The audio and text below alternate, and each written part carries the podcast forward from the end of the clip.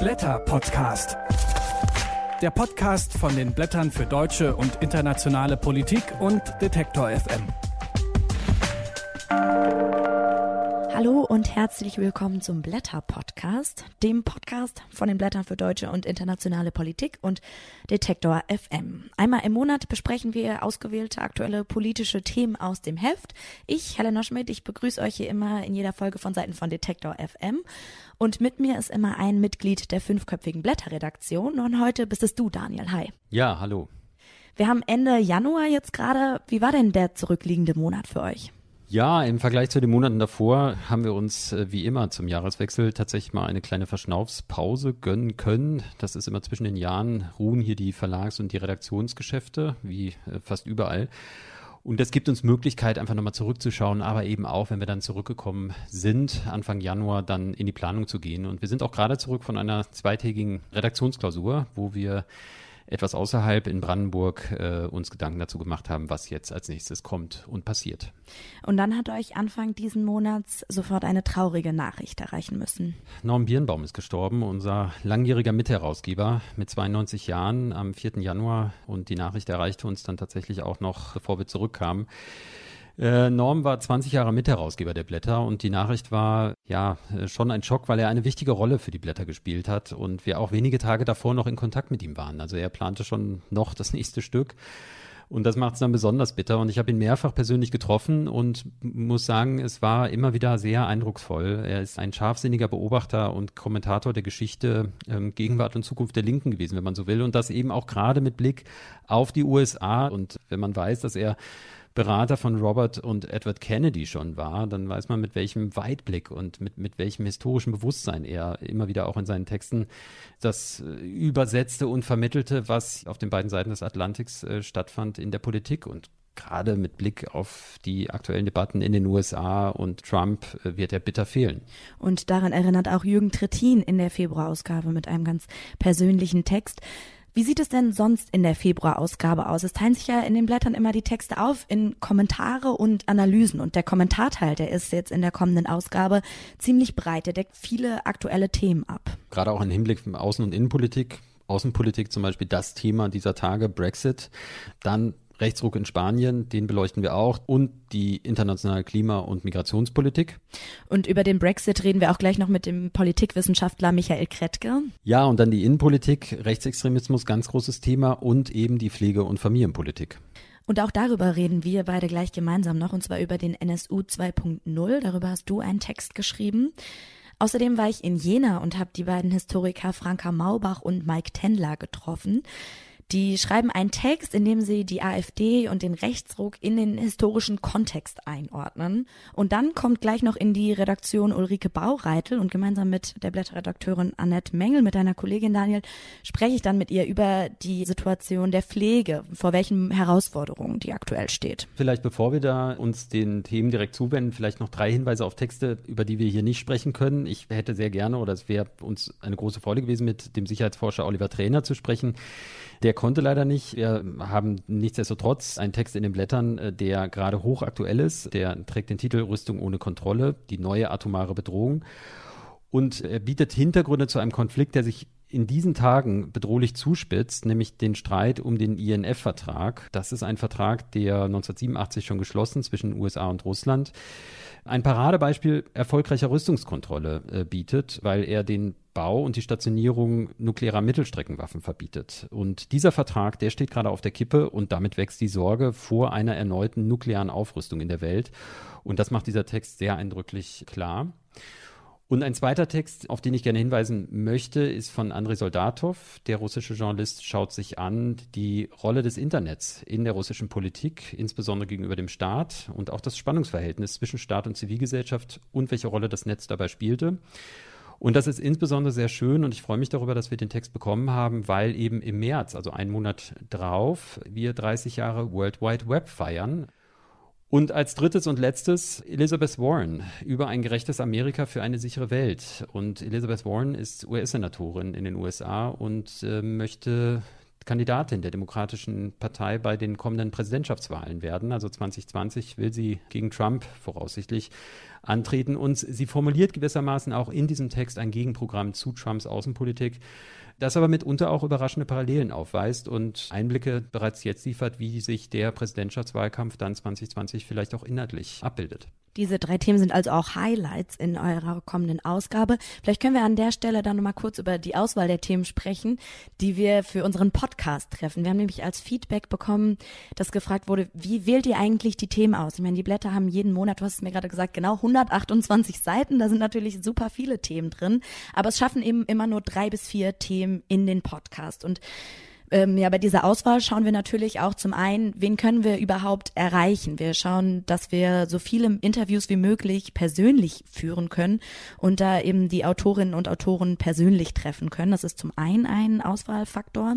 Ja, und vielleicht der zweite ist, bislang haben wir ja alle Gespräche in deutscher Sprache geführt. Das macht es für uns einfacher, das macht es so unser Eindruck auch für die Zuhörerinnen und Zuhörer einfacher. Ich denke, dass wir sehr bald ähm, einen, einen Gesprächspartner haben werden, mit dem wir uns auch auf Englisch unterhalten und dann wird das sicherlich auch nochmal neben den Aktualitätsgründen ähm, äh, wird dieser Grund, dass das äh, auf Englisch geführt wird, dann zumindest äh, testweise mal ausgesetzt werden. Dann schauen wir weiter. Und wo wir bei aktuellen Texten sind, kommen wir zu deinem Text, den du geschrieben hast, zum NSU 2.0. Du schreibst, dass der nationalsozialistische Untergrund zurück ist, zumindest dem Namen nach, und ähm, schreibst Zitat, allerdings versteckt er sich dieses Mal nicht in einem Wohnmobil in Zwickau, sondern mutmaßlich in den Revieren der hessischen Polizei. Vielleicht kannst du noch mal kurz wiedergeben, was war oder was ist da eigentlich los? Ja, im Grunde war das ein Knaller im letzten Jahr und es ging etwas unter. Und das war für mich dann auch der Grund, warum ich dazu was schreiben wollte ähm, und das kommentieren wollte. Es war nämlich so, dass Ende vergangenen Jahres, Mitte Dezember, es bekannt wurde, dass die Frankfurter Rechtsanwältin Seda Bassa Yildiz einen Drohfax erhalten hatte. Also ein Drohschreiben per Fax übermittelt, dass sie nicht nur bedrohte, sondern auch ihre zweijährige Tochter und unterschrieben war. Und das ist der eigentliche Punkt, äh, der aufschrecken lässt mit NSU 2.0. Und die Anwältin hatte dann im August schon Anzeige erstattet ähm, und die führte dann erstaunlicherweise, erschreckenderweise direkt ins erste Frankfurter Polizeirevier.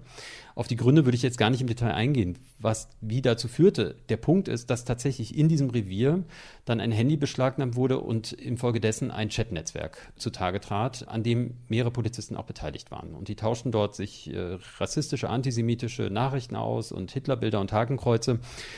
Und das war beunruhigend genug und, und lässt halt die Frage aufwerfen, haben wir es hier äh, nicht nur möglicherweise mit einer rechten Zelle zu tun, die sich hinter diesem Label, ja, möchte mal fast sagen, Label NSU 2.0 verbirgt, sondern möglicherweise auch mit einem Netzwerk, was weit über Hessen hinausreicht, ein rechtes Netzwerk, an dem Polizisten beteiligt sind, denn mittlerweile haben die Ermittlungen dazu geführt, dass äh, rund ein Dutzend von Polizeibeamten verdächtigt werden. Und die Zusammenhänge sind noch unklar, aber da scheint sich etwas abzubilden, was eine neue Qualität aufweist. Du sprichst jetzt über ein Netzwerk in der Polizei. Jetzt ist ja in letzter Zeit auch öffentlich geworden, dass es eben auch solche Strukturen in der Bundeswehr gibt. Wir erinnern uns da an die Analyse der Taz über Hannibals Schattenarmee oder den Fall Franco A. Und wie du gerade gesagt hast, auch wie dieser Fall NSU 2.0 gingen diese Berichte weitestgehend unter. Klar, sie wurden auch irgendwie besprochen, wir haben davon mitbekommen, aber man könnte sich jetzt mal vorstellen, wir hätten ähm, über sogenannte islamistische Gefährder gesprochen, was da los gewesen wäre, was das für eine Aufmerksamkeit erzeugt hätte. Dabei sprechen wir jetzt hier über nichts Geringeres als die Polizei und die Bundeswehr, also unsere Sicherheitsorgane. Und ich hätte gedacht, dass es noch viel, viel mehr erschüttern würde, als es das eigentlich getan hat. Ja, und das ist so ein wenig, äh, als würde das Wasser im Topf immer heißer werden und man merkt es nicht so richtig. Also gerade der Fall der Bundeswehr zeigt eben, dass wir es nicht mehr nur mit einer Kette beunruhigender Vorfälle in den deutschen Sicherheitsbehörden und darüber hinaus zu tun haben.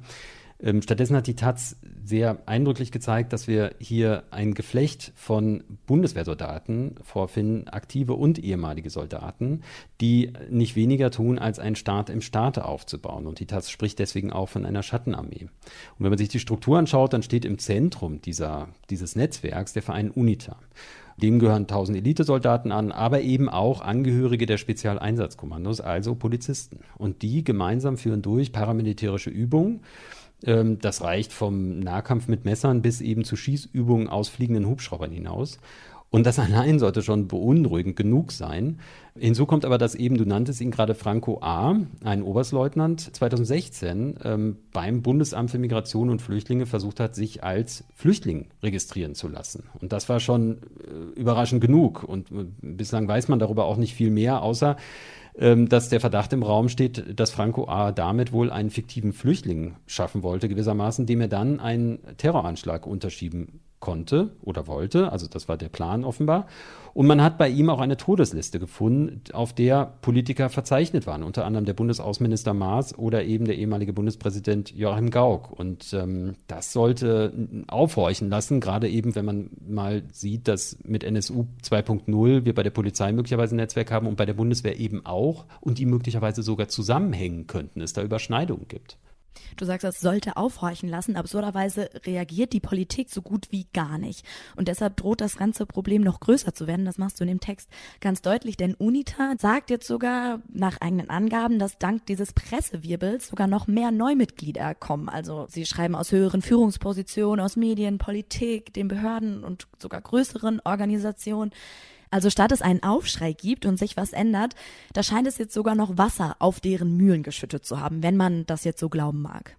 Ja, eindeutig. Und das ist gewissermaßen in zweifacher Hinsicht Schuld der Politik. Das eine ist, dass die Politik tatsächlich diese Aufklärung zum Teil verschleppt hat. Also der äh, hessische Innenminister Peter Beuth äh, muss sich gerade vor dem hessischen Landtag, muss er Rede und Antwort stehen, weil ihm eben vorgeworfen wird, er hätte im vergangenen Jahr wegen der Landtagswahlen im Oktober äh, gezielt, naja, Informationen zurückgehalten und eben nicht ans zuständige, eigentlich zuständige LKA, Landeskriminalamt in Wiesbaden weitergegeben. Und das Zweite ist, dass die, zumindest die Ministerien und die Behörden bislang sehr wenig über die rechtsextremen Umtriebe in ihren eigenen Reihen oder beziehungsweise in ihren Behörden, in der Bundeswehr, in der Polizei wissen, weil es beispielsweise nicht mal einheitliche Statistiken darüber gibt, länderübergreifend. Aber Wissenschaftler zum Beispiel aber auch ebenso kritisieren, dass keine Studien erstellt werden. Und ähm, die Studien, mit denen wir bislang operieren, und ich habe da auch geschaut, was es da gibt, die sind mitunter 20 Jahre alt und älter. Und wir wissen sehr wenig, was in der Polizei vor sich geht. Ich bin weit davon entfernt zu sagen, dass jeder, äh, ich glaube, es sind 14.000 Polizisten in Hessen, dass jeder davon dem Rechtsextremismus verdächtig ist. Keinesfalls. Aber ähm, dass es solche Strukturen gibt, dass es dort eine, eine Häufung von von sogenannten Einzelfällen gibt, die möglicherweise weitaus mehr zusammenbilden, das ist klar. Und da ist Aufklärung bitter nötig, erst recht, wenn äh, der Staat als solcher und die Demokratie und nicht nur einzelne Bürgerinnen und Bürger, wie in dem Fall der Anwältin, sondern wenn die Demokratie als solche dadurch bedroht wird am Ende. Also was ist jetzt dein Fazit? Wie muss man damit umgehen? Was für Konsequenzen müssen wir daraus ziehen? Naja, wir brauchen ganz klar eine kriminologische Aufklärung. Es muss geklärt werden, wer steht hinter dem NSU 2.0. Das muss möglichst bald und transparent geschehen. Das bedeutet auch, dass das Ministerium, insbesondere das äh, Ministerium in Hessen, das Innenministerium, naja, Informationen bereitstellen muss und eine Öffentlichkeitspolitik machen muss, wo die Gefahr deutlich wird. Also wenn man sich bewusst macht, dass zum Beispiel die Anwältin erst aus den Medien davon erfahren hat, ähm, dass Polizisten zu den Verdächtigen gehören. Oder wenn das LKA, das Landeskriminalamt in Wiesbaden sagt, wir haben erst aus den Medien davon erfahren, dann ist was faul im Staate. Und da muss dringend was getan werden. Das, ähm, da, muss, da muss aufgeklärt werden. Und neben die kriminologische Aufklärung Aufklärung muss eben eine wissenschaftliche Aufklärung treten. Wir müssen uns stärker der Frage zuwenden. Die Vermutung gibt es ja seit langem, gibt es ähm, in der Bundeswehr wie auch in der, in der Polizei möglicherweise stärkere äh, Tendenzen hin zu, zu rechten bis rechtsextremen Gedankengut. Und was bedeutet das für die Polizei? Also ganz konkret zum Beispiel, wir reden gerade über die AfD und dass sie jetzt vom Verfassungsschutz geprüft bzw. dann auch beobachtet wird. Und meines Wissens fünf Polizisten kandidieren für die AfD äh, für die Landtagswahl im Oktober. Und und da stellen sich einfach Fragen, die müssen auch politisch verhandelt werden. In deutschen Sicherheitsbehörden häufen sich rechtsextreme Vorkommnisse. Mit dem Blätterredakteur Daniel Leisegang habe ich darüber gesprochen, was dagegen zu tun ist. Danke, Daniel. Ja, vielen Dank, Helena.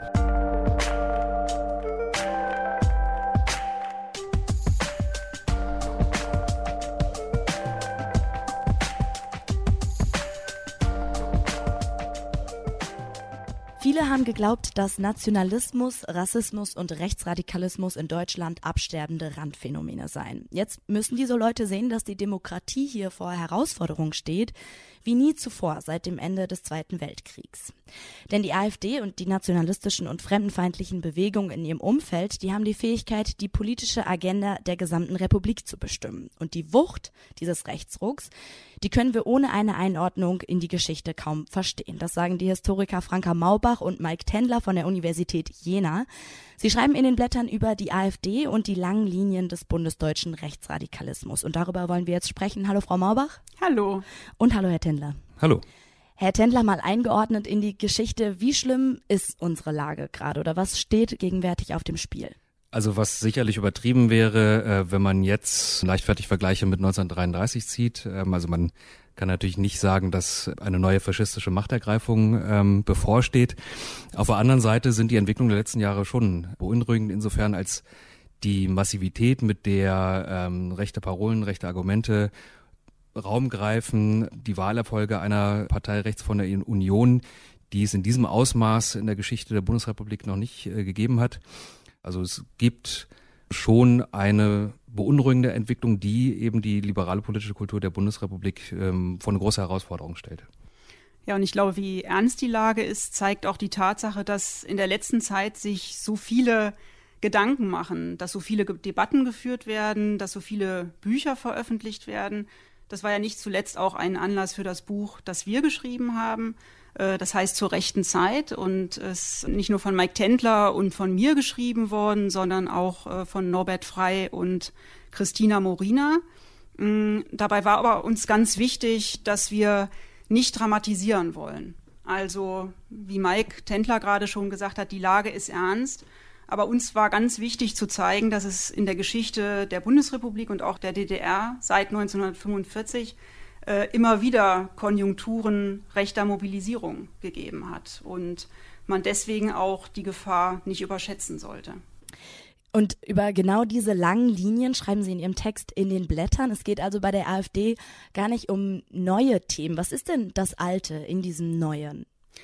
Wir denken, dass es eigentlich nur möglich ist, diese sehr starke rechte Mobilisierung seit 2015 allerspätestens zu verstehen, wenn man in die Geschichte zurückschaut und eben nach den Konjunkturen und nach den Kontinuitäten fragt und auch nicht nur danach, ob wir vor einem neuen 1933 stehen oder ob es jetzt Weimarer Verhältnisse gibt, sondern gerade auch versuchen, das Neue am Rechtsruck seit 2015 zu verstehen, indem wir von der Gegenwart aus in die Geschichte zurückschauen. Ja, vielleicht dann zur Frage von dem, was man eben in der Geschichte wiederentdeckt, äh, was jetzt, wenn man so will, neu aufgewärmt wird. Vielleicht um nur zwei wichtige Beispiele rauszugreifen. Also das eine äh, sind die Anfeindungen gegen die kritische gesellschaftliche Auseinandersetzung mit dem Nationalsozialismus. Angefangen wirklich in der frühen Nachkriegszeit äh, im Kampf gegen die Entnazifizierung, in den immer wieder aufwallenden Schlussstrichbedürfnissen in der Bevölkerung. Also da haben sie ein altes Thema, das jetzt ja, mit durchaus neuer Wucht wieder in die Öffentlichkeit getragen wird. Und das Zweite ist vielleicht naheliegenderweise die Ausländer- und Fremdenfeindlichkeit. In den 60er Jahren, also als die Zahl der sogenannten Gastarbeiter in der Bundesrepublik größere Ausmaße angenommen hat, schon erste Anzeichen dafür, dass es da auch schon gewisse Abwehrreaktionen gab, besonders unter Bedingungen, den Bedingungen der kleinen Wirtschaftskrise 1966, äh, 67. Und in diesem Zusammenhang gab es ja auch damals den kurzen Aufstieg der NPD, der damals kurz vor dem Bundestag scheiterte.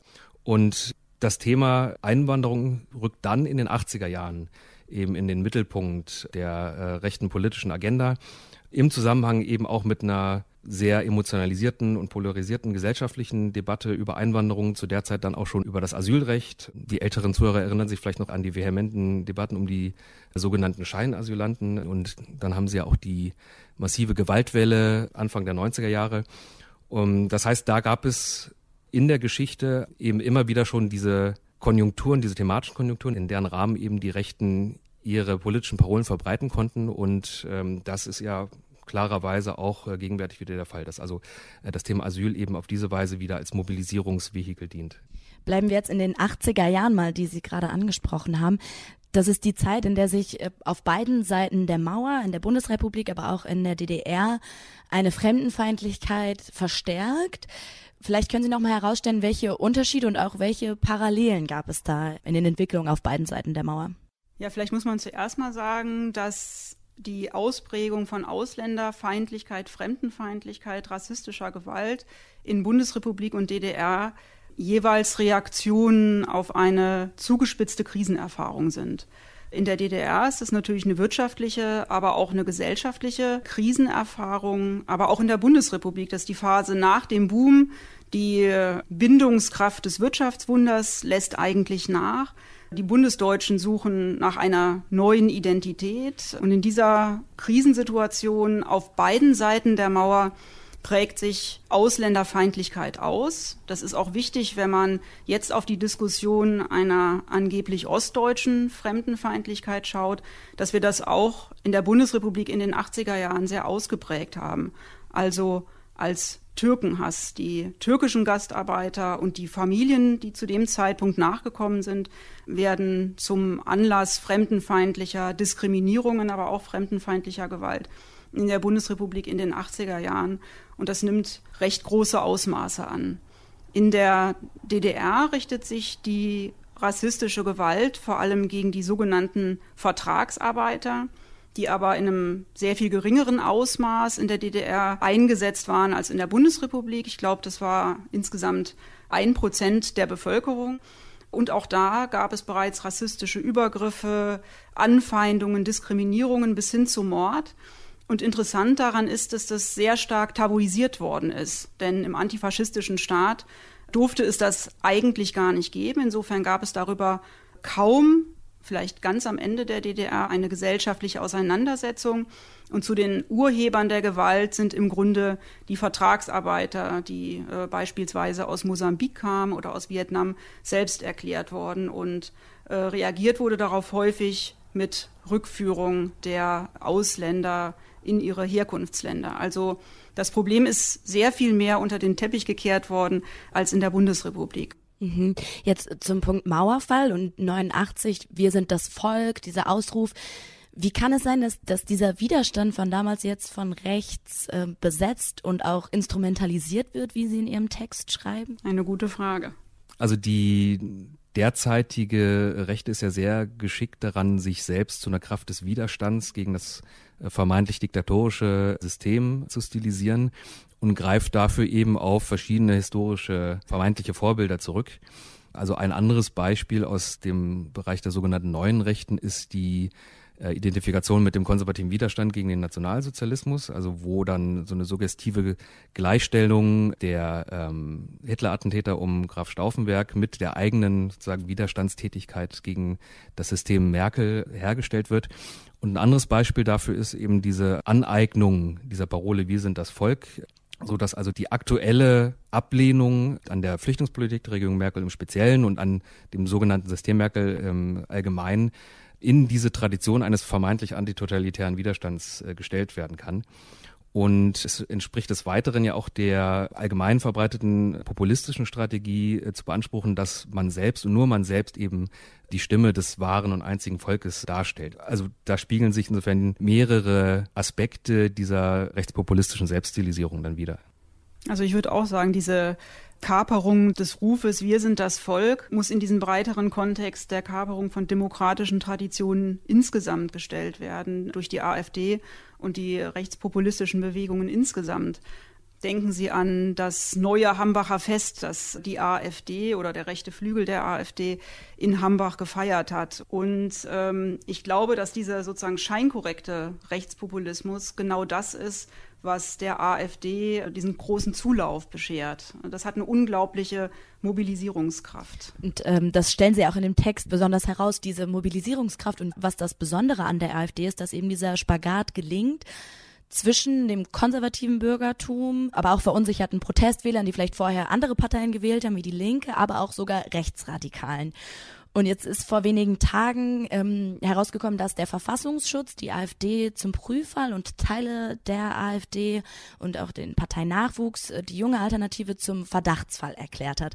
Was ändert sich jetzt denn dadurch für die AfD? Kann dieser Spagat noch gelingen? Naja, das wird sich dann noch zeigen. Also das ist, ähm, wie Sie gerade erwähnt haben, ja, aus Sicht der AfD der große Erfolg, dass ihr bisher eben etwas gelungen ist, woran andere rechte Parteien in der Geschichte der Bundesrepublik immer wieder gescheitert sind. Und die jetzt veranlasste Prüfung ähm, durch den Verfassungsschutz ist insofern problematisch, als sie sozusagen diesen Spagat schwieriger macht, weil ein härteres Durchgreifen gegen ähm, die rechtsradikalen Kräfte in der AfD bedroht eben dieses radikal oppositionelle Image, ähm, also diese Selbstinszenierung als diejenigen, die sich trauen, die Tabus zu brechen, die sich trauen, die, äh, ähm, die Wahrheit auszusprechen. Das gehört ja zu dieser Inszenierung und sich der sogenannten Meinungsdiktatur nicht beugen. Ähm, auf der anderen Seite ist, wenn diese äh, Abgrenzung nun, die mit Blick auf den Verfassungsschutz äh, notwendig wird, wenn die nicht erfolgt, kann das eben umgekehrt dazu führen, dass die eher bürgerlich-konservativ orientierten Mitglieder und Wähler der AfD eben aus diesem Grund dann abspringen. Also auch in die Richtung gab es ja schon in letzter Zeit häufiger Austritte von äh, Mitgliedern, denen die Partei zu sehr nach rechts gerückt ist. Umgekehrt haben sie jetzt eben den Austritt des ehemaligen sachsen-anhaltinischen Landesvorsitzenden André Poggenburg, der nun ja ähm, bizarrerweise, aber bezeichnenderweise der AfD einen Linksruck diagnostiziert, weil sie eben nun äh, stärker auf Verfassungskonformität achten will, ähm, was ja auch schon Bände spricht. Aber man sieht schon, dass es eine gewisse Zerreißprobe wird, ähm, ohne dass man aber jetzt wirklich schon sagen könnte, ähm, wie das am Ende dann ausgehen wird. Zum Abschluss nochmal ein Fazit, wenn wir jetzt auch blicken auf die anstehenden Landtagswahlen in diesem Jahr in Thüringen, Sachsen und Brandenburg, in denen die AfD mit einer der stärksten oder die stärkste Kraft werden könnte. Mit den Erfahrungen, die wir in der Geschichte gesammelt haben, welche Lehren können wir daraus ziehen? Nochmal abschließend. Na, ich glaube, man darf vor allem das Ganze nicht dramatisieren, wie es äh, häufig in der öffentlichen Debatte passiert, sondern man muss auch, und das haben wir jetzt in dem Gespräch gar nicht getan und sollten wir aber vielleicht zum Schluss tun, äh, nochmal an die demokratischen, zivilgesellschaftlichen Kräfte denken und erinnern, die sich im Moment dagegen stellen, die hörbarer werden, die in der gesellschaftlichen Debatte äh, ihre Stimme erheben. Und das ist eben die andere Seite von diesen rechten Konjunkturen, dass es eine sozusagen zivilgesellschaftliche Mobilisierung dagegen gibt. Das kann man übrigens auch Anfang der 90er Jahre sehen im Zusammenhang dieser rassistischen Gewaltwelle, dass da viele zivilgesellschaftliche Initiativen auch und gerade in Ostdeutschland entstanden sind, von denen wir jetzt profitieren können und hoffentlich auch im Rahmen der anstehenden Landtagswahlen äh, profitieren können. Denn im Moment habe ich das Gefühl, gibt es sehr viele Aufrufe und insgesamt sehr viel Mobilisierung dagegen. Und man kann nur hoffen, dass das dazu führt, dass die prognostizierten Wahlergebnisse über 20 Prozent so nicht eintreffen werden, sondern vielleicht die äh, AfD dann doch ein bisschen weiter runtergedrückt werden kann. Das sagen Franka Maubach und Mike Tendler von der Uni Jena. Die beiden Historiker haben uns die Entwicklung rund um die AfD in den geschichtlichen Kontext eingeordnet. Ihr Text in den Blättern trägt den passenden Titel Viel Neues vom Alten. Vielen Dank für das spannende Gespräch. Und vielen Dank Ihnen für die Fragen. Dankeschön.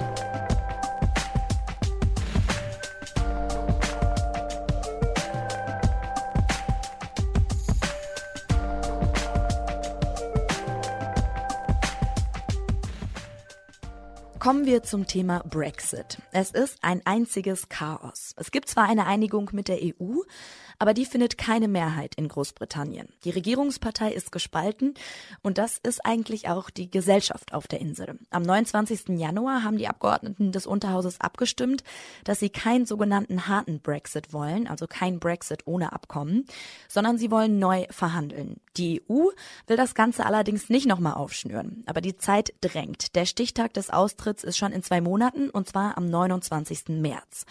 Ob es überhaupt noch einen Ausweg geben kann, darüber spreche ich heute, am 30. Januar, mit dem Politikwissenschaftler Michael Kretke, der jahrelang in England gelehrt hat. Guten Tag, Herr Kretke. Schönen guten Tag. Fangen wir erstmal mit gestern an. Die Abgeordneten wollen also keinen No-Deal-Brexit, aber nachzuverhandeln hat die EU ja bisher immer ausgeschlossen. Sind wir damit jetzt überhaupt einen Schritt weiter? Naja, also die Regierung ist weiter. Äh, Theresa May hat sozusagen nochmal ihren Hals gerettet.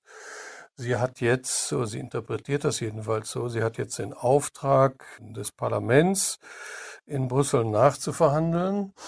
Und sie interpretiert das so, wenn sie mit einem vorzeigbaren Ergebnis zurückkäme, dann würde sie eine Mehrheit bekommen. Das ist natürlich höchst unsicher, dass sie das bekommen wird.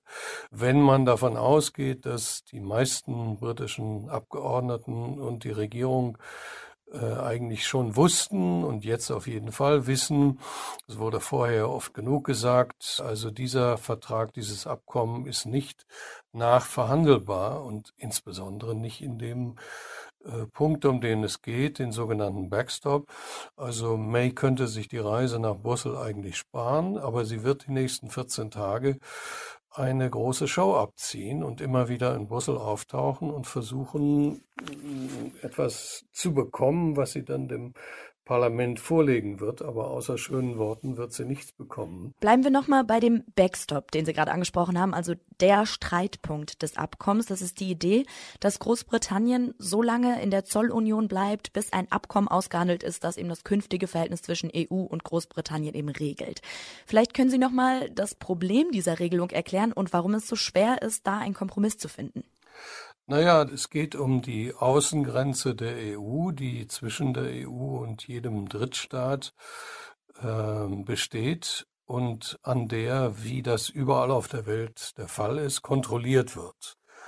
Aber die, die Vorstellung, dass es also eine Grenze, so wie sie heute besteht, äh, zwischen der nordirischen Provinz des United Kingdom und der irischen Republik, also eine Grenze, die praktisch nicht existiert, dass es die geben könne nach dem Austritt des UK, die ist völlig illusorisch. Deswegen hat man nun 18 Monate lang darüber verhandelt, äh, wie denn diese harte Grenze vermieden werden könnte. Äh, die britische Seite hat immer argumentiert mit allen möglichen technischen Lösungen. Man könne also das schlicht und einfach durch Einsatz modernster Technologie vermeiden. Äh, das scheint eine große Illusion zu sein. Man äh, wird also äh, nicht auskommen ohne Grenzkontrollen. Und um diese ganze Geschichte zu vermeiden, hat man nun diese Klausel bedacht, im, für den Fall, dass bis, so wie das jetzt vorgesehen ist, bis Ende 2020 es keine Einigung gibt, mit der dieses Problem auch gelöst wäre, tritt dann ein die Notfalllösung, Großbritannien bleibt weiterhin in der Zollunion. Es geht sogar noch etwas weiter. Äh, das zur Folge hat, dass also Nordirland eben kein Ausland wäre, zolltechnisch, äh, ökonomisch gesprochen. Und das bleibt so lange bestehen, bis man eine Lösung gefunden hat. Und genau dagegen wehren sich nun die Briten, weil das also eine, oder jedenfalls Zahlreiche Abgeordnete beider großer Parteien sind heftig dagegen, weil das bedeutet also, naja, äh, wenn man keine Lösung gefunden hat, dann bleibt man eben de facto doch in der EU, also jedenfalls zum großen Teil. Man ist weiterhin den Regulierungen der EU unterworfen, aber man hat keinerlei Einfluss mehr. Also an diesem Problem kommt man nicht vorbei und die äh, Europäische Union kann gar nicht anders als die Iren, also das Mitglied der Republik Irland, in dem Fall äh, voll zu unterstützen. Täten sie es nicht, könnten die Iren sofort ein Veto einlegen. Also dann gäbe es aus diesem Grunde auch kein, kein Abkommen. Äh, Irland würde das einfach stoppen. Sie haben es ja jetzt gerade gesagt, die Entscheidungen von gestern sind unverbindlich. Damit ist also ein No-Deal-Brexit quasi immer noch möglich. Jetzt schreiben Sie in Ihrem Text, dass in der Angst vor dem Chaos bei einem No-Deal-Brexit eine oder sogar die Chance liegt. Glauben Sie denn, die Briten könnten aus Angst vor dem No-Deal-Chaos noch einlenken? Also die Angst ist ganz massiv, vor allen Dingen außerhalb des Parlaments, also unter den Parlamentariern natürlich auch. Es gibt sehr viele die äh, ununterbrochen jetzt bestürmt werden von äh, ihren ja, ihren Wählern. Also die Angst ist durchaus greifbar, äh, obwohl es die Gegenstimmung gibt, die natürlich mit dem Ganzen auch zu tun hat. Das ist sozusagen der, der Geist von Dünnkirchen. Wir schaffen das schon. Ne? Wir stehen hier gegen äh, die, die fiesen Europäer und wir werden das auf jeden Fall überleben und da stärker rauskommen als alle anderen. Aber May müsste dann bereit sein, sozusagen mit einem, einer parteiübergreifenden Mehrheit äh, ihr Abkommen durchzubringen. Damit würde sie die Tory-Fraktion spalten. Und das will sie nicht. Also die Parteiräson spielt immer noch eine sehr große Rolle. Es ist praktisch ein Abwarten, äh, wann kommt der Moment, wo auch Theresa May und andere Tory-Politiker sagen, jetzt sind also die Interessen des Landes wichtiger als die Interessen der Partei. Im Moment spielt eigentlich überall äh, die, die enorme Spaltung der Tories in dieser Europafrage, die hat ja von Anfang an das Ganze bestimmt, äh, eine entscheidende Rolle. Jetzt ist Mitte Februar für May die letzte Chance, überhaupt etwas vorzulegen. Und wenn sie da durchfällt, also wenn sie da keine Mehrheit bekommt, dann könnte es dann Ihrer Meinung nach ein zweites Referendum geben? Und wenn ja, was, was glauben Sie, wäre da das Ergebnis?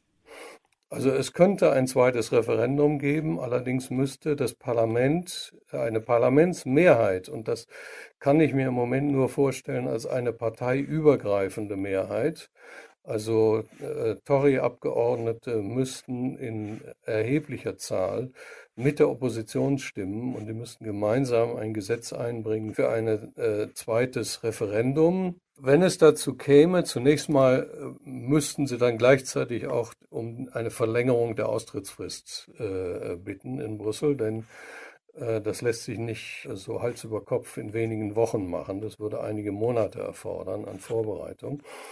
Wenn es dazu käme und je nachdem, welche Frage gestellt wird, davon hängt es ganz entscheidend ab, kann es durchaus sein, dass das ursprüngliche, also der, das Resultat des ursprünglichen Referendums revidiert wird. Hm. Wenn man sozusagen dieses Abkommen zur Abstimmung stellen würde und als Alternativen, also einen Brexit ohne Abkommen und als dritte Alternative, wir bleiben zumindest vorläufig in der, in der EU, könnte es sein, dass äh, die Mehrheit sich dann doch für das Verbleiben entscheidet. Aber ein, ein Referendum mit drei möglichen Antworten ist relativ schwierig zu organisieren. Ne?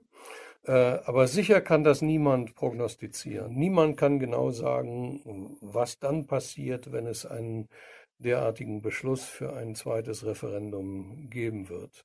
Es wird eine heftige Auseinandersetzung geben. Die Auseinandersetzung wird noch heftiger werden, als sie jetzt schon ist. Großbritannien ist tief gespalten, politisch tief gespalten und es gibt sehr wenige Leute, die da noch äh, hinreichend Autorität haben, um zu vermitteln zwischen den verschiedenen Lagern. Man kann sich kaum vorstellen, dass, es da, dass da noch eine Vermittlung möglich ist. Das sagt Michael Kretke. Mit ihm habe ich über das Brexit-Chaos gesprochen und wo ein möglicher Ausweg noch liegen könnte. Vielen Dank für das Gespräch, Herr Kretke. Okay, ich danke Ihnen.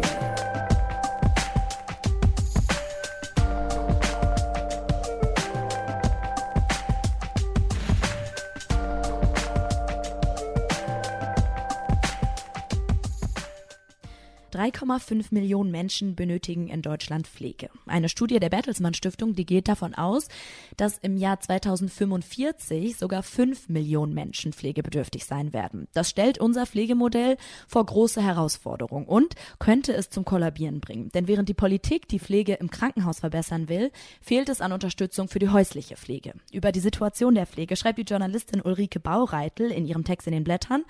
Und darüber sprechen wir, die Blätterredakteurin Annette Mengel und ich jetzt mit ihr. Guten Tag, Frau Baureitel. Guten Tag. Und hallo, Annette. Hallo. Herzlich willkommen auch von meiner Seite, Ulrike Baureitel. Wir freuen uns sehr, Sie mit so einem wichtigen Thema in den Blättern zu haben. Wir könnten sicherlich den ganzen Podcast mit dem Thema Pflege füllen. Dramatisch vor Augen führte der Krankenpfleger Alexander Jorge die miserablen und mitunter gar gefährlichen äh, Zustände im Pflegesektor ja im vergangenen Bundestagswahlkampf. Er konfrontierte in einer öffentlichen Fragerunde Angela Merkel mit seinem Arbeitsalltag und lenkte damit den Blick auf einen Bereich, den wir alle gern verdrängen, solange man nicht selbst betroffen ist. Was sind denn, Frau Baureitel, die größten politischen Herausforderungen im Pflegebereich und was zählt alles dazu? Also ich würde gern Ihr Stichwort aufnehmen, solange wir alle nicht betroffen sind. Ich habe das Gefühl, wir sind alle betroffen. Ich kenne keine Kaffeerunde, wo Frauen zusammensitzen, die nicht innerhalb von einer Stunde auf das Problem Pflege kommen. Ich habe das Gefühl, dass wir zunehmend mehr alle betroffen sind davon. Das haben ja schon Ihre Zahlen eben gesagt. Und die Zahlen sind sehr unterschiedlich. Die Bertelsmann Stiftung setzt sie relativ hoch an. Es gibt auch ein bisschen andere Zahlen, aber es ist eben so, dass es eine Diskrepanz gibt zwischen der Situation, dass wir auf der einen Seite immer mehr Pflegebedürftige haben, immer weniger Menschen, die in die Pflegekasse einbezahlen, also aktiv Erwerbstätige und vor allem auch Menschen, die in der Lage sind oder ähm, willens sind, diese Pflegebedürftigen dann zu versorgen. Das ist die Situation, vor der wir stehen und die wird sich bis zum Jahr 2030, also ich habe eine Zahl von 4,1 Millionen. Diese Effekte werden sich auf jeden Fall verstärken und ich glaube, der Effekt wird sein, dass es sein kann, dass das Prinzip ambulant vor stationär, was ja mal Ulla Schmidt eingeführt hat, dass dieses Prinzip auf Dauer nicht mehr haltbar ist.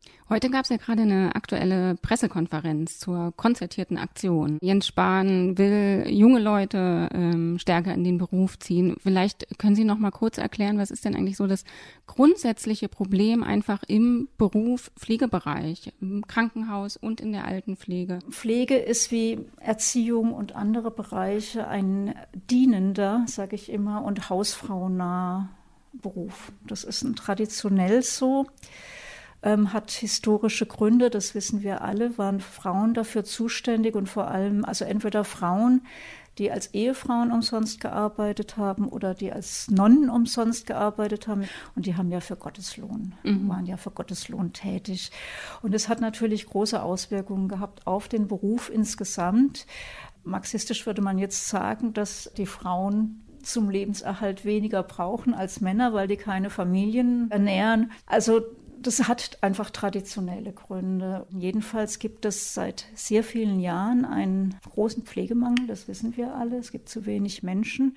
Also ich kann vielleicht mal eine Zahl sagen. Wir haben etwa 1,2 Millionen Beschäftigte im Alten, Kranken und in der Kinderpflege. Und wir rechnen damit, dass bis äh, 2035 mindestens 270.000 Fachkräfte fehlen. Ausgebildete Fachkräfte wohlgemerkt. Und daran, an diesen Zahlen sieht man schon, ähm, dass man etwas unternehmen muss, weil die werden nicht nur aus dem Ausland kommen können, dass man was unternehmen muss, diesen Beruf wieder attraktiver zu machen. Und das ist dann eben die konzertierte Aktion, wie sie ähm, jetzt die drei Minister Spahn, Giffey und Heil ins Laufen gebracht haben. Jetzt ist ja eine der großen Herausforderungen in der Pflege, Zeit zu haben, sich den Patienten auch angemessen zuwenden zu können. Und von der sogenannten Minutenpflege hat sich die Politik schon verabschiedet. Das Prinzip, dass man quasi abhängig von der Pflegestufe gewisse Minutenwerte festgesetzt hat, die von der Krankenkasse erstattet werden. Wie kam es denn überhaupt dazu, dass dieses Prinzip angewendet wurde in der Pflege und was ist jetzt derzeit geplant, um davon quasi von diesem Irrweg wieder wegzukommen? Also das Prinzip der Minutenpflege gibt es eigentlich seit die Pflegeversicherung eingeführt worden ist. Es muss ja irgendwie einen Abrechnungsmodus geben, wie man Pflegeleistungen berechnet. Das war die einfachste Art und Weise. Kämmen, waschen, ähm, Toilettengang und so weiter ähm, füttern. Das wurde dann eben so gestückelt, also wie so eine Fließbandgeschichte und wurde dann entsprechend honoriert. Und das hat natürlich dazu geführt, dass sowohl die Pflegebedürftigen als auch diejenigen, die die Pflege ausgeübt haben, unter einen unglaublichen Zeitstress gekommen sind. Und vor allem und das war ja die Achillesferse der Pflegeversicherung von Anfang an, dass dementiell betroffene Menschen überhaupt nicht in der Pflegeversicherung berücksichtigt worden sind. Das waren im Prinzip die zwei Faktoren, die dann dazu geführt haben, das dürfte jetzt so zehn Jahre her sein etwa, dass man gesagt hat, das geht so nicht weiter. Wir müssen diesen Pflegebegriff ähm, verändern. Und das jetzt im November verabschiedete Gesetz bezieht sich ausschließlich auf den stationären Bereich. Und da ist geplant, die berühmten 13.000 Stellen, die Jens Spahn in Aussicht stellt, wobei man noch nicht so genau weiß, wo die eigentlich herkommen sollen ähm, die also vollfinanziert werden sollen. Der kleine Fehler an dieser, an dieser Geschichte ist, dass sie wieder nur von den Versicherten finanziert werden und eben nicht von der Allgemeinheit. Das heißt, es geht dann zulasten der Krankenkassen, die darüber nicht besonders amused sind. Schauen wir mal, was draus wird. Noch zu einem Punkt, der einen Großteil Ihres schönen Stücks in den Blättern ausmacht, ist die häusliche Pflege die oft völlig unter dem Radar läuft, die einfach als normal hingenommen wird. Und die steht auch politisch noch viel zu wenig im Fokus, obwohl es da ja ganz offensichtlich auch brennt. Welche besonderen Schwierigkeiten treffen wir einfach da an? Also vielleicht, um, um sich die Dimension klar zu machen, da vielleicht auch noch mal eine Zahl. Also von diesen 3,3 oder 3,5 Millionen, je nachdem, ob man die gesetzlich Versicherten oder alle Pflegebedürftigen einbezieht. Von dieser Zahl werden zwei Drittel zu Hause versorgt. Und der große Teil dieser Menschen wird von Angehörigen oder Freunden, aber vor allem von Angehörigen versorgt. Allein da merkt man diese Dimension, die ist so gewaltig. Diese Angehörigen sind aber zunehmend nicht mehr in der Lage, diese Aufgabe zu übernehmen, sei es, weil sie nicht mehr wohnortsnah sind, sei es, weil, weil es keine Angehörigen mehr gibt, sei es, weil die Angehörigen zu alt sind. Das kommt ja auch dazu. Die Pflegebedürftigen werden immer älter und die Kinder werden dann entsprechend auch älter. Also es gibt ganz viele Faktoren, ähm, Und vor allem auch, weil die Frauen, die das ja in der Regel übernehmen, sagen, sie wollen ihre Erwerbstätigkeit nicht aufgeben, weil, wenn sie die Pflege übernehmen, sie massiv Nachteile haben in der Arbeit aktuell, in der Bezahlung aktuell, aber vor allem auch in der Altersvorsorge dann zukünftig, weil die Altersvorsorge einfach sehr schlecht bisher noch geregelt ist. Und die Honorierung der Pflege dann auch so schlecht ist, die, die bekommen ja dann eigentlich nur das Pflegegeld, was eigentlich den Pflegebedürftigen zusteht und was nicht viel ist, als kompensiert überhaupt nicht den Ausfall, den die Angehörigen dann haben. Und das sind alles Faktoren, die dazu führen, dass wir davon ausgehen müssen, dass in 10, 20 Jahren einfach niemand oder zu wenig Menschen da sind, die diese Aufgabe noch übernehmen. Und wir uns überlegen müssen, was passiert. Also eigentlich ohne die Angehörigen, die zu Hause pflegen, geht es nicht. Was muss denn geändert werden? Wie können diese Pflegenden entlastet werden? Also es gibt unterschiedliche Modelle.